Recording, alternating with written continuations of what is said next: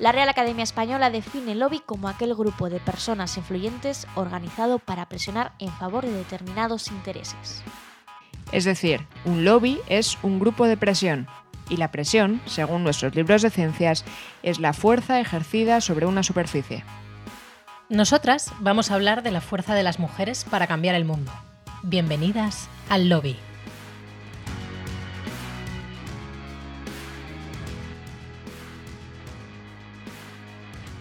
Hola a todas, bienvenidas a un capítulo más del lobby. Estoy con, con Ara y con Ángela y hoy eh, vamos a hablar del placer femenino. Unos días atrás estuvimos en el Festival de Cine por Mujeres y tuvimos la oportunidad de ver el documental con este mismo título, Placer Femenino, de la eh, suiza Bárbara Miller. El documental, más allá del placer femenino, que trata de una manera indirecta, habla sobre la construcción eh, de, la, de la sexualidad femenina a lo largo del tiempo y del papel de las religiones a través de cinco mujeres de cinco contextos culturales distintos y cómo han sido sus realidades y cómo ellas han entrado en la lucha y en el activismo por el, el, derecho de las mujeres a su propio placer y al disfrute de su propia sexualidad. Qué maravilla que las mujeres tengan que luchar, eh, a la época que estamos, por su propio placer. Efectivamente. Es, eh, la lucha por ser sujetos activos de, exactamente. del placer. Eh, este es un tema, si hay temas tabús de los que vamos a hablar en el lobby y hemos hablado, este probablemente sea uno de los, eh, del el cenit del tema tabú, porque por supuesto las mujeres son unas, unos angelitos, ¿cómo se suele decir? Mm, el, no me acuerdo cómo, lo han dicho varias veces en un montón de contextos, eh, tiene que ser una santa siempre. Eh, la mujer como sujeto pasivo, un, gatito. Sí. Bueno, porque había una, una concepción muy, eh, muy focalizada en el hombre, ¿no? A la hora de hablar del placer sexual y parece que, que el sexo se vamos, empieza y acaba, sobre todo acaba en la, en la, penetración y en, el, y en el placer del hombre, ¿no? Y esto sabemos que no... Al final es, lo que decís, ¿no? La supeditación de, del placer femenino a, lo masculino a todas luces y tiene que ver con cómo se ha construido a lo largo de los años, por lo que hablábamos del placer femenino, que es que además está completamente invisibilizado, ¿no? Se habla de la masturbación masculina mm, mucho más de lo que nos gustaría oír muchas veces y la masturbación femenina, por ejemplo, es algo que está completamente invisibilizado. ¿no? Y fíjate que em, había un, un, análisis que hizo eh, Gemma Revuelta del Observatorio de Comunicación Científica de la Universidad Pompeu Fabra. Ya escuché una ponencia el año pasado en, en, el, en Escorial, en los cursos de verano de la Complutense, que hablaba no del placer exactamente, pero la diferente concepción que había en los medios respecto a, a temas sexuales, ¿no? y que siempre en los hombres se hablaba de potencia sexual, de, bueno, pues eh, era, era, todo virilidad, fuerza, no sé qué. Incluso las imágenes que acompañaban a las noticias eh, estaban muy relacionadas ¿no? con, con, esa potencia, esa fuerza, esa virilidad. Y sin embargo, en las mujeres las imágenes que se veían eran o bien embarazos, o bien protección, o bien... Entonces, bueno, pues ya hay una diferente concepción incluso en los medios de, de cómo abordar todo este tipo de temáticas. Pero sigue Paula con lo que nos estabas contando. No, es verdad, lo que contáis es un poco el culto al falo, ¿no? En este documental. Me, me encanta podíamos ver esa imagen. Eh, una, de las, una de las protagonistas del documental era una artista de origen budista, ¿no? que ella vive en Tokio y que ella por su religión siempre ha estado la mujer eh, en el budismo está pues lo que comentabas antes no muy supeditada a lo que el hombre diga lo que el hombre quiera lo más callada posible tiene que ser discreta y además ella nunca, comentaba que nunca se ha sentido a gusto con su propio cuerpo, de hecho se, se realizó una cirugía vaginal para recortar los labios y de repente un día eh, algo hizo clic en su cabeza y se planteó que por qué en una cultura como la japonesa, ¿no? donde todo el porno es tan duro, donde hay esa eh, apertura, donde eh, cualquiera tiene acceso a, un, a porno de lo más loco que hay, se invisibilizaba tanto el, el, aparato reproductor femenino, todo lo relativo a la vagina, se desconocía tanto y había tanto tabú, y se le ocurrió hacer un molde eh, de su vagina y presentarlo como una obra de arte. Loca, loca. Exactamente, tan loca que la arrestaron y, y estaba, bueno, en el documental sale que se enfrentaba a una pena de, de hasta dos años de cárcel y ella sale en contraste, ¿no? Mientras estaba siendo juzgada, paseando por las calles de Tokio durante el Festival de Penes de Tokio, ¿no? El Festival de Pene japonés, que es una procesión de penes que esto se hace, esto es real. Concretamente, por si alguien se quiere deleitar eh, con imágenes al respecto que no tienen desperdicio, Kanamara Matsuri, eh, el nombre de dicho festival. Un nombre ahí. ¿Vale? No, no sé qué querrá decir esto, probablemente esté invocando un falo y se nos hará de cuerpo presente aquí en algún momento. Dios no lo quiera. Era extraño, era extraño ver el festival, ¿no? Donde la gente estaba literalmente comiendo pollas, que eran caramelos, helados, mientras paseaban una figura gigante de un pene, o sea, era todo como muy surrealista. Es ¿no? como la peor experiencia de una despedida de soltera. Totalmente. eh, es un- una, estado crítico. una despedida de soltera hecha procesión, ¿no? Y, y esto sucede todos los años en Tokio, ¿no? Y esa esta dualidad de la que hablabais, que la mujer efectivamente tiene que ser una santa, tiene que ser madre, devota, cuidadora, pero que por otro lado, eh, si la mujer disfruta de su sexualidad, ya es una puta, ¿no? O sea, no, no hay nada intermedio eh, el- a lo que nos podamos acoger para disfrutar de nuestro propio placer y ser sujetos activos en él. Además, eh, comentabas lo de esta chica que se operó porque no estaba a gusto con su cuerpo. Parte de muchas de las traumas o sensaciones de no estar bien consigo misma vienen precisamente de desconocerse a una misma y, también de, relaciones sexuales eh, insatisfactorias. ¿Cómo vas a pretender que alguien desconocido eh, tenga placer contigo o tú tengas placer con esa persona si tú misma no, no sabes qué es lo que, lo que quieres o lo que te gusta. Y es precisamente por ese, ese miedo o, o- por falta de- de comunicación, educación, de darse placer a una misma para, bueno, pues luego disfrutar con otros o con otras. Exactamente. O sea, lo, lo fundamental, por supuesto, para, para saber lo que te da placer es conocerte a ti misma y haber experimentado, ¿no? Y cuanto más, eh, más confianza tienes con tu pareja o cuanto más tiempo llevas haciéndolo, pues más experta te vuelves en ello, por supuesto. Pero es verdad que el problema con las expectativas, también que comentabas antes, es que es- esto es algo que ya lleva sucediendo unos años, pero que ahora se está viendo con mucha más virulencia, y es que los, los más jóvenes acuden al porno como fuente de información principal de sus experiencias sexuales. Y esto está siendo un problema muy grave en la sociedad. Niños, normalmente, ¿no? Las niñas todavía, eh, bueno, esperemos que no se inicien ese tipo de porno eh, que se suele consumir ahora, pero sigue siendo asociado el porno a los, a los niños a una edad de 9 y 10 años, lo cual me parece terrible. Es escandaloso. Eh, es, es incluso antes de una educación sexual eh, plena, que ya se- de, sí- de por sí es precaria, pero claro, cuando le llega la, la- ya sean sus padres o un profesor o quien sea, explicarle el tema de la sexualidad, esos niños vienen de vueltas, vienen de vueltas con, con una imagen de- del porno tomada como, como realidad. Y, y eso luego se lo transmiten a, a sus parejas, a, a, pues a las niñas, a las chicas con las que tengan relaciones. Y, y ahí está el vera- verdadero abismo entre esa, ese disfrute de ambos, eh, no solo centrado en el miembro viril, no, la chica también como una parte activa de, de esa relación. De una relación con otra persona, lo que decías, ¿no? Del propio autoconocimiento, que realmente tenemos el único órgano destinado única y exclusivamente al placer sexual, ¿no? Que es, el, que es el clítoris, qué o sea, es, maravilla, es así.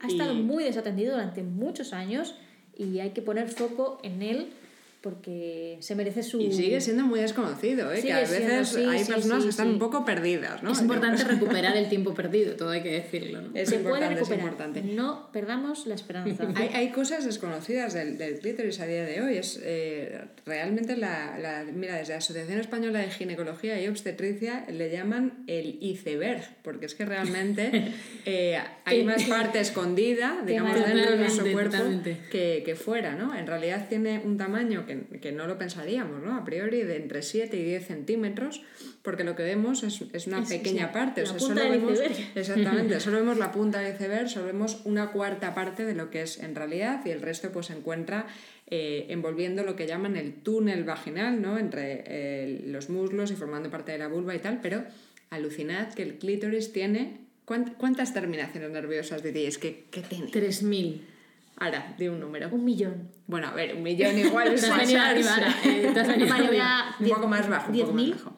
Bueno, pues tiene 8.000. No Ah, habéis acertado mira, ¿eh? ninguna. El precio justo, ha 8.000. ganado Paula. Pero os voy a hacer otra pregunta, así que estamos eh, ¿creéis que tiene más terminaciones nerviosas que el pene o menos? Más, más, por supuesto, más. Siempre más. ¿Cuántas más? Pues ahí ya nos, Me has nos has dicho, pillado. has dicho 8.000. Venga, puedo decir 5.000 más. Yo voy a decir 7.000 más. Vale, pues según eh, la Asociación Española de Ginecología, AEGO, tenéis información en, en su página web, el clítoris tiene 8.000 terminaciones nerviosas solo en la punta del clítoris, Solo. que son, que son el doble que las de, eh, el pene, ¿no? De los, de los hombres. O sea que Se confirma es, la- es una estructura desconocida, la Con verdad. todo para- lo que podemos disfrutar y que no estamos disfrutando muchas de nosotras, ¿no? Es una pena. Exactamente. Está muy mal atendido en algunos sectores, eh, pero yo quería preguntaros, eh, eh, retomando el tema de la educación sexual, no sé si en el, en el colegio o, en- o incluso en casa, eh, cuando se explicaron todo el tema de la sexualidad, si se mencionó en algún momento la masturbación femenina. Pues Yo recuerdo en el colegio que solo se habló de la masturbación masculina como una necesidad de los chicos, porque, bueno, por cuestiones fisiológicas, pero no se habló de esa necesidad fisiológica de las mujeres. La verdad es que yo no lo recuerdo. O sea, ahora que, sacas esta pregunta, yo no te sabría decir si a mí alguien me mencionó la masturbación femenina, pero desde luego es cierto que se presenta efectivamente la masturbación masculina como una necesidad fisiológica y luego para no mencionar siquiera la masturbación femenina, que es por lo menos igual de importante, ¿no? Yo no recuerdo, eh, también es igual falta de memoria, ¿eh? pero no, no recuerdo que se hablara de masturbación femenina, sí recuerdo que nos enseñaron la típica clase de cómo poner un condón con un plátano, un plátano, o sí, algo así, la, la típica enseñanza en una clase de estas de la ESO, pero... Qué mal no recuerdo. está el plátano, ¿eh? O sea, pobrecito. No, y, y luego, pues lo que hablábamos también al principio, de que parece que, que el sexo eh, tiene que acabar ¿no? con, la, con la penetración y ya está, y sin embargo, lo que se ha visto a lo largo de los años es que eh, la investigación que ha habido sobre sexualidad femenina estaba muy condicionada y que, el, y que el clítoris es la clave, ya sea por estimulación directa o estimulación indirecta a través, por ejemplo, de la, de la penetración, pero que es fundamental y clave para, para alcanzar el orgasmo.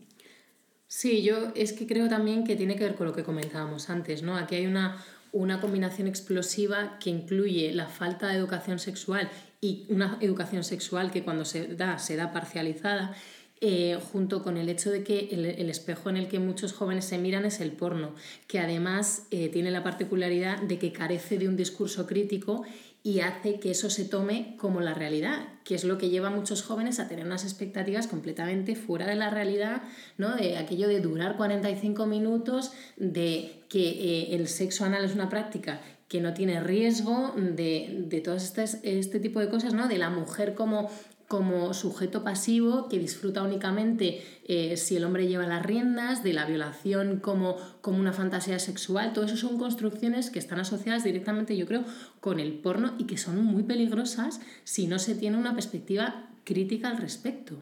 Bueno, y no, y no habla, y, y no olvidemos tampoco en, otras culturas y demás, eh, también el, el, problema o la práctica horrenda de, de, la ablación, ¿no? que uno de los órganos que, que eliminan precisamente es el, clítoris, porque por esa visión ¿no? de la mujer pura y de que no puede darse placer, ¿no? que es terrible que a día de hoy sigamos eh, viendo este tipo de, de prácticas en, en otras sociedades. De nuevo es la visión de la mujer como figura reproductiva, de misión de traer niños al mundo, pero sin tener placer por ello. Yo creo que son cosas totalmente, bueno, creo no, es, son cosas totalmente compatibles. Oye, eh, sí, somos las encargadas de traer los niños al mundo, pero también disfrutamos de, de crearlos, por decirlo de alguna manera, y de todo ese proceso, tanto con una pareja como nosotras mismas, sin necesidad de, de que eso sea visto con ojos eh, críticos, porque al igual que un hombre puede masturbarse, una mujer puede, puede y debe masturbarse por el bien de su salud mental. El propio documental hablaba del tema que comentas, Ángela, eh, y en él salía una activista feminista, una somalí, Leila Hussein, que está muy en contra de esta práctica, con toda la razón, que ella es una de las mujeres que la ha sufrido, se la hicieron con siete años y a su hermana con tres. Cuenta un poco el documental. Eh, el trabajo que hace ella con muchos jóvenes de la comunidad islámica ¿no? que no conocen esta práctica y ella con un coño gigante que creo que es de plastilina eh, hace una representación de lo que es la práctica con unas tijeras de podar y a la gente pues obviamente se le saltan las lágrimas porque esto es una aberración y es una violación y se le está haciendo a niñas muy pequeñas. O sea, ahora mismo más de 200 millones de niñas en todo el mundo están sufriendo esta práctica y en países de Europa también se hace. O sea, me, parece, me pareció muy revelador en ese sentido el documental y me parece que es una práctica con la que no sé por qué no estamos luchando mucho más. En noviembre del año pasado, eh, Nacho Carretero publicó un reportaje sobre este tema en el diario El País. Eh, bueno, la verdad que terrible. Se titulaba No todas las niñas tienen una madre como Aminata. Y la verdad es que contaba la historia de, de una madre, una mujer que había sufrido mutilación genital y que ahora luchaba porque sus hijas no se las llevaran. ¿no? Y bueno, pues eh, una de las cosas que decía en el reportaje que me parece terrible era, tú ves niñas subsaharianas por la calle, no están. Niños sí, pero faltan las niñas. Se las siguen llevando y no regresan hasta que están casadas. ¿no? Y bueno, pues lo que comentaba Carretero en este reportaje, citando datos de una fundación de la Universidad Autónoma de Barcelona, es que 65 eh, niñas españolas menores de 14 años habían sido trasladadas a sus países de, de origen precisamente para, para, esta práctica de la mutilación genital y que entre 2012 y 2016 fueron llevadas a España más de 400 niñas. ¿no? Entonces, bueno, la verdad es que es terrible que esto no sucede tan lejos, que puede haber casos eh, aquí y hay que luchar contra esta práctica horrenda que, bueno, pues vuelve a ser eh, parte de, de, lo mismo en su situación más extrema y más horrorosa, ¿no? Que es el eh, evitar ¿no? que la mujer tenga y disfrute de ese placer sexual y una visión pues totalmente... Despojarla de una parte de su identidad, ¿no? Al final es lo que están haciendo con nosotras y esto es una manera muy extrema de hacer también eso mismo y sobre todo de familias que, que, viven ya en bueno, Europa o en países occidentales y que, que, bueno, que han visto otro tipo de vida y que podrían eh, tener una mente más abierta y aún así, eh, bueno, en el caso de Aminata, su madre pues se dio cuenta y, y ha, intent, ha intentado, o creo que lo ha conseguido, salvar a sus hijas de esa situación, pero otras muchas familias simplemente viajan a esos países para eh, someter a sus hijas a, a, a una ablación, lo cual me parece aún más atroz todavía eh, que las propias familias que residen en, en esos países, porque es, es, es, al final conocer mundo y conocer otras opiniones y, y es, es muy, muy grave que esto se le haga a cientos de mujeres en el mundo cada año y a niñas, que es aún peor. A niñas, a niñas muy pequeñas. Al final la sociedad tiene, tiene un peso muchas veces ridículo eh, en, en, en mantener ciertas tradiciones, entre comillas, porque tampoco sé muy bien cómo llamarlo, que no solo son absurdas, sino que es que son una violencia directa contra las mujeres y en este caso contra las niñas, ¿no? Y son sistemas que son muy complicados, eh, o sea, contra los que es muy complicado luchar, ¿no? Esta chica del documental también visitaba comunidades de masáis donde preguntaba a las mujeres eh, ¿cuántas de vosotras habéis sufrido mutilación genital femenina? El 100%. Y les decía, ¿se lo haríais a vuestras hijas?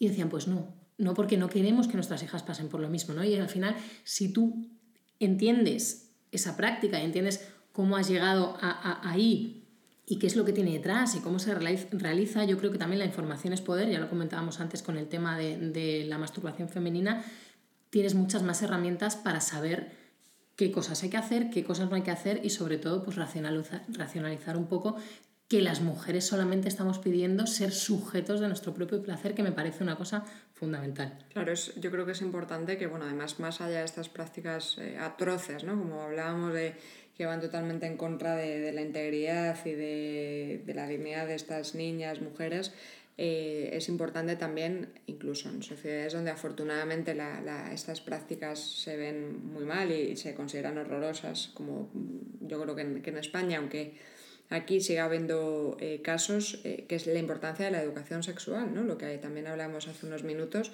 y de, y de hablar también de, del placer sexual, o sea, porque podemos pensar bueno, nuestra sociedad está mucho más avanzada porque no se permiten estas prácticas y las vemos como algo horrible, eh, y es cierto, y hay que congratularnos por ello y lo que hemos avanzado en ese sentido, pero también es cierto que, que hay que hablar más de educación sexual y, y hay que promoverle, no solo que nos cuenten cómo poner un preservativo, que también es importante. Un plátano. ¿no? Los plátanos de este mundo están muy protegidos.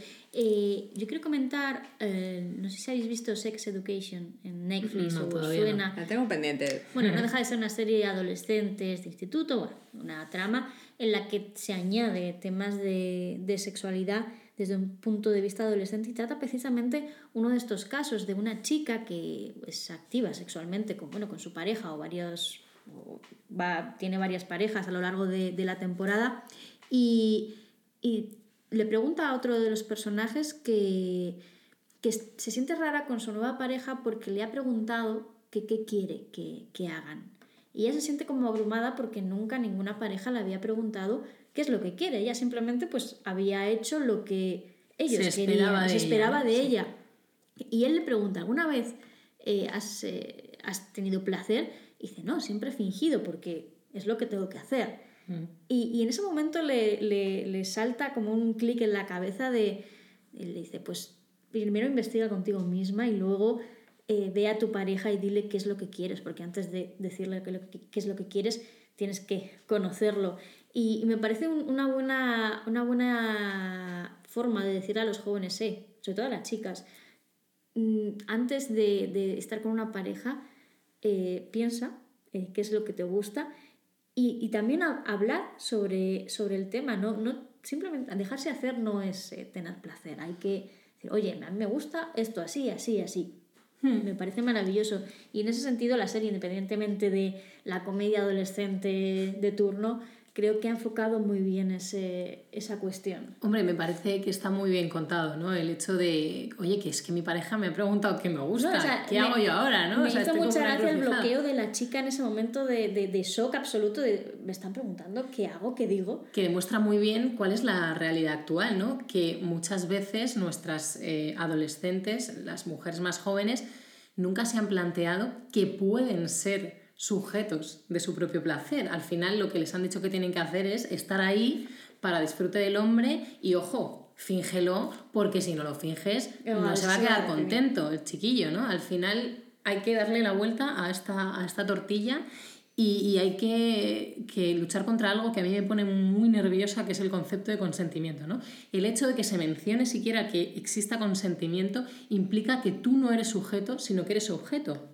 El sujeto es el que inicia la interacción y el objeto consiente. Aquí no consiente nadie, sino que todos somos sujetos activos de, nuestra propia, de nuestro propio placer y de nuestra propia eh, sexualidad y hasta que no cambiemos eso, pues no vamos a ir a ninguna parte. Y lo importante es que en las relaciones haya comunicación y que no se basen únicamente el fin, sea el, placer del otro, sino el placer bueno, de las dos personas o de las varias que estén en la relación. Quiero decir que al final lo importante es eso, disfrutar activamente y alcanzar de forma activa el, el placer, que no, que no es algo que, no sé, que es importante la comunicación y, y la participación al final. La comunicación es importante en, en, todos los ámbitos, da igual que sea sexual o no sexual. Se nos ha quedado un tema en el tintero, que yo creo que esto se merece otro podcast del lobby, son los juguetes sexuales. Ahí tenemos, tenemos mucho trabajo. Ahí hay filón. Ahí hay, filón. tenemos mucho trabajo, muchos mitos. Muchos, muchos mitos. Mientras abordamos, el abordamos ese los, gran tema. los mitos y ese gran debate, os invitamos, antes de cerrar el programa, a todas a exploraros, a tocaros, que es algo maravilloso y que, como hemos dicho antes, el clítoris tiene una infinidad de terminaciones nerviosas. Yo ya veo gente escandalizada cuando has dicho eso. ya eh, hay algún amago de Emergencia nacional. Pues muy, muy, muy, lejos de la realidad, ¿no? Eh, tocaos todas porque es algo maravilloso y hay que disfrutar del propio placer desde ahora mismo si no se ha estado haciendo desde antes. Os invitamos a seguir escuchándonos, estamos en en iVoox, en Spotify, eh, también en iTunes. Eh, meteos en Facebook, en el lobby. Y nos contáis vuestras experiencias. Contadnos todo lo que queráis. Arroba lobby barra baja feminista en Twitter. Muchas gracias chicas por hablar de placer femenino y os invitamos también a ver el documental de Bárbara Miller que estará en los cines durante el mes de abril. Ha sido un placer. Hasta la próxima. Ha sido un placer, nunca mejor dicho, y a por las endorfinas que también nos sientan.